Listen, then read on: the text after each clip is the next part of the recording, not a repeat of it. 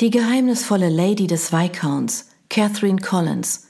Kapitel 1 Bender House, Bryanston Square, Mary Le Bone, London, 1821.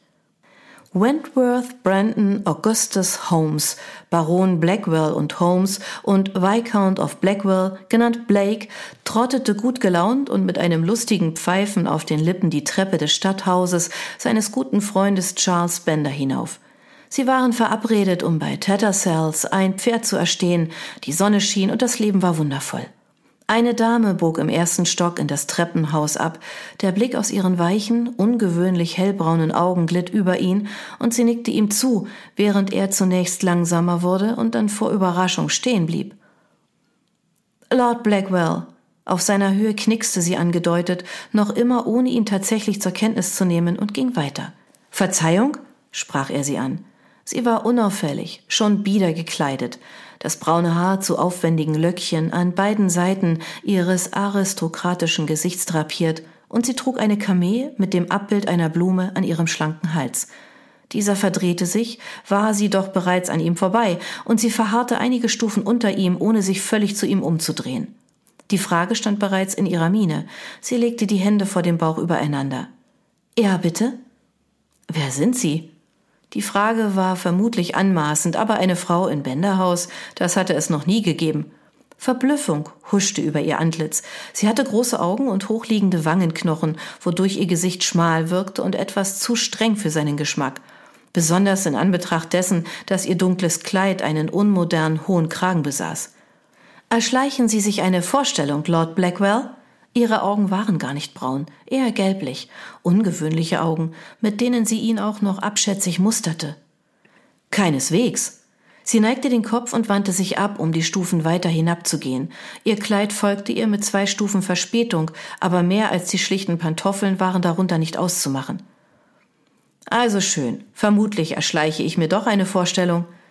Sie hielt inne, drehte sich aber wieder nicht zu ihm um. Neugierde ist keine Tugend, Lord Blackwell. Guten Tag. Sie ließ ihn stehen. Am Fuß der Treppe wandte sie sich in den Gang, der sie zu den Gesellschaftsräumen führen musste, die am Morgen natürlich nicht genutzt wurden. Die in Benderhaus nie genutzt wurden, schließlich lebte der Freund hier völlig allein. Blake war nah dran, der Unbekannten zu folgen. Allerdings war sie der Aufmachung nach deutlich von Stand. Sie kannte seinen Rang, hatte vor ihm in exakt vorgeschriebener Tiefe geknickst. Wer auch immer sie war, sie hatte wohl einen Grund, durch Charles Haus zu flanieren. Irritiert stapfte er weiter. Der Freund hielt sich in seinem Arbeitszimmer im ersten Stock auf, das eher einer Bibliothek glich und vermutlich auch mal eine gewesen war, bevor Charles den Raum für sich beansprucht hatte. Der Freund sah kurz von seinem Schreibtisch auf und ließ ein Lächeln aufflammen, das gleich wieder verschwand. Zu spät. Blake schüttelte den Kopf. Da war eine Frau auf deiner Treppe, die hat mich aufgehalten, sonst wäre ich selbstredend pünktlich gewesen. Er wartete, aber Charles bot keine Erklärung an. Eine junge Frau im Haus eines Junggesellen. Ja, das klingt fragwürdig. Charles, hörst du mir überhaupt zu? Du sprichst über Frauen. Der Freund stellte seine Feder ab und streute Sand auf sein Billet. Oder nicht? Blake schüttelte den Kopf. Eine Frau in deinem Haus. Jung, hübsch und nicht bereit, mir ihren Namen zu nennen. Charles wirkte verwirrt. Ich hätte jetzt auf Charlie getippt, aber jung und hübsch passt da nicht. Blake starrte ihn an. Der Freund stöpselte das Tintenfass zu, kippte den Löschsand zurück in sein Behältnis und überflog sein Schreiben, bevor er es versiegelte. Alles mit absoluter Gemütsruhe. Blake selbst war weit entfernt von irgendwie gearteter Ruhe. Dieser Morgen riss ihn aus seiner üblichen Gelassenheit, und er konnte nicht mit Bestimmtheit sagen, woran das lag möglicherweise an dem Mysterium einer Frau in Bänderhaus zu begegnen oder daran, dass der Freund absolut nicht hilfreich war, dieses Rätsel aufzulösen. Wer war sie und was tat sie hier? Hast du was dagegen, wenn wir das Schreiben auf dem Weg in Castle Rake vorbeibringen? Charlie, kam Blake auf das Kuriosum zurück und hob die Hände. Ich komme hier nicht mit. Wer ist Charlie und was hat er mit der Frau zu tun, die Charles lachte und stand auf. Charlie, wiederholte er, als sei damit bereits alles gesagt und ließ sich dann doch zu einer Erklärung herab. Meine Schwester. Seit wann hast du eine Schwester? Blake folgte ihm aus dem Raum und schloss rasch zu ihm auf, um in seiner Miene ablesen zu können, ob er ihn womöglich hochnahm. Seit meiner Geburt? Charles verdrehte die Augen. Oder etwa 20 Minuten später? Blake verlor den Anschluss. Sie waren 26 und seit geschlagenen 16 Jahren befreundet. Von einer Schwester hörte er heute zum ersten Mal. Blake! Charles kam die Treppe wieder hoch und spreizte die Arme. Wo bleibst du? Du hast eine Zwillingsschwester, die Charlie heißt, fasste er zusammen, was er immer noch nicht glauben konnte. Selbstverständlich nicht. Der strafende Blick des Freundes beruhigte Blake. Er war ihm auf den Leim gegangen. Eine verleugnete Schwester. Sie heißt Charlotte. Jetzt komm endlich. Wir werden noch die Auktion verpassen, weil du so trödelst. Er verschwand wieder, um die Treppe herunterzugehen, und Blake konnte nur verblüfft in den leeren Gang starren. Hyde Park, London, 1821 am folgenden Tag. Der klare frühe Morgen belebte Blakes Sinne. Noch netzte der Morgentau jeden Winkel und gab den Pflanzen einen übernatürlichen Schein.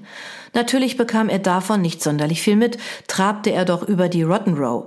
Sein neuestes Pferd war nicht aus dem Blakely-Stall, wie er gehofft hatte, aber die Tiere des Earls of Blakely waren exorbitant teuer und somit hatte er nicht damit gerechnet, bei der Auktion als Höchstbietender herauszukommen. Sein Rappe war temperamentvoll, jung und von erhabener Schönheit. Das Fell glänzte und er war gut genug eingeritten, um Blake keine Probleme zu bereiten, sollte seine Aufmerksamkeit kurzzeitig abschweifen, wie just in diesem Moment. Sein Blick glitt über das saftige Grün des Parks und blieb an einer einsamen Person hängen. Locken wippten bei jeder ihrer Bewegungen an beiden Seiten ihres Kopfes. Sie trug eine doppelreich geknöpfte Redingote, die durch die voluminösen Röcke darunter aufgebauscht wurde. Charlie wirkte damit wie eine ältliche Gesellschafterin. Ihre Hände steckten in einem Fuchsfell besetzten Muff. Der Schleier an ihrem Hut war nicht vor das Gesicht geschlagen worden, sondern schwang bei jedem energischen Schritt oberhalb ihres Hutes mit. Blake lenkte seinen Rappen von der Bahn und querfeldein auf die Dame zu, die stehen blieb, als sie ihn bemerkte. Allerdings wartete sie nicht auf ihn, sondern setzte ihren Weg unbeeindruckt fort. Damit kam sie ihm jedoch noch entgegen. Bevor sie erneut an ihm vorbeirauschen konnte, saß er eilig ab und zog den Zylinder vom Kopf, um sich vor ihr zu verbeugen. Miss Bender? Sie war erneut nicht geneigt, ihn zur Kenntnis zu nehmen und strebte an ihm vorbei. Blake griff nach dem Zaumzeug und drehte sein Pferd herum. Er musste laufen, um sie einzuholen. Es ist ein schöner Morgen für einen Ausflug. Sie warf ihm einen enervierenden Blick zu. Sind Sie häufig zu dieser Tageszeit unterwegs? Sie ging auf ihn ein. Endlich. Er lächelte zufrieden. Nein. Er war sich der Aufmerksamkeit der Damenwelt stets bewusst, und es irritierte ihn, dass sie ihm so mühelos widerstand. Gut, ich befürchtete schon, meine Routinen abändern zu müssen. Sie lief schneller. Oder war er einfach langsamer geworden? Sie war unanständig rüde. Er hastete ihr nach. Er kannte wahrlich keine Frau, die ihn ähnlich links liegen ließe wie Charles bezaubernde Schwester. Moment, unangebracht, abweisende Schwester. Miss Bender, ich verstehe nun, warum Charles sie bisher versteckt gehalten hat. Ihr Benehmen lässt wahrlich zu wünschen übrig. Er lief an ihr vorbei, denn sie war bei seiner Anklage, die ebenfalls recht unfein war, tatsächlich entrüstet stehen geblieben. Blake musste sein Pferd wenden. Mein Benehmen lässt zu wünschen übrig? Sie schnaubte und sein Hengst tat es ihr gleich, wobei er den Kopf zurückwarf. Blake hatte Mühe, das Tier zu bändigen, während er die Dame im Auge behielt, die ihn böse anfunkelte. Sie sprechen eine Ihnen nicht bekannte Frau an. So gesehen lag sie richtig. Sie musste ihn wohl ignorieren, allerdings war es ja nicht so, dass sie einander fremd waren. Ihr Bruder ist mein bester Freund. Sie schüttelte den Kopf und deutete mit dem Muff an ihm vorbei. Darf ich meinen Weg nun unbehelligt fortsetzen, Lord Blackwell? Und Sie kennen meinen Namen. Unbekannte sind wir demnach nicht. Ich kenne auch den Namen des Prinzregenten, dennoch würde er mir nicht auflauern und mir ein Gespräch aufzwingen. Ihre Brauen verschwanden unter der Krempe ihres Hutes. Ein scheußliches Teil, weder modisch noch zeitgemäß. Blake streckte die Schultern und umfasste seinen eigenen Zylinder fester, der hübsch glänzte und selbstredend der neuesten Mode entsprach. Er passte zudem vortrefflich zu seinem ockergelben Mantel, nebst der Hose im selben Ton. Nun gut, da haben Sie recht. Er presste verstimmt die Lippen aufeinander, denn nun musste er sie tatsächlich gehen lassen, wodurch seine Neugierde noch mehr angefacht wurde. Charles hatte ihn völlig auflaufen lassen und ihm keine Details über die Lady anvertraut. Es hatte gar so angemutet, als wolle der Freund nicht über sie sprechen. Fein. Guten Tag, Lord Blackwell. Sie neigte den Kopf und trat an ihm vorbei. Sein Rappe schnappte nach ihr. Sie schrie auf, da das Tier den Schleier zu fassen bekam und an ihm zog. Hector! Eilig versuchte Blake den Schaden zu beheben, aber das störrische Tier ließ nicht los. Die Hutnadeln lösten sich. Miss Bender verlor das Gleichgewicht und stolperte zu Boden. Ihr wütender Blick durchbohrte ihn und weckte zweierlei. Den Wunsch, sie zu beschützen und den, sie ihm geneigter zu machen. Eine ungeheure Dummheit. Schließlich war sie eine junge Dame von Stand, die Schwester seines besten Freundes und zu temperamentvoll, um als angenehm zu gelten. Allerdings erinnerte sie ihn an seine eigenen Schwestern, die ihm ebenfalls mit einem simplen Blick mitteilen konnten, wie er zurzeit gelitten war. Ich bitte vielmals um Vergebung, Miss Bender. Mir war nicht bewusst, dass er streckte die Hand nach ihr aus und bekam im selben Moment einen Schubs von Hector. Er torkelte, seine Beine verknoteten sich, und der Gesichtsausdruck der Lady sagte ihm bereits, dass er keine Chance hatte und sie dies auch genau wusste.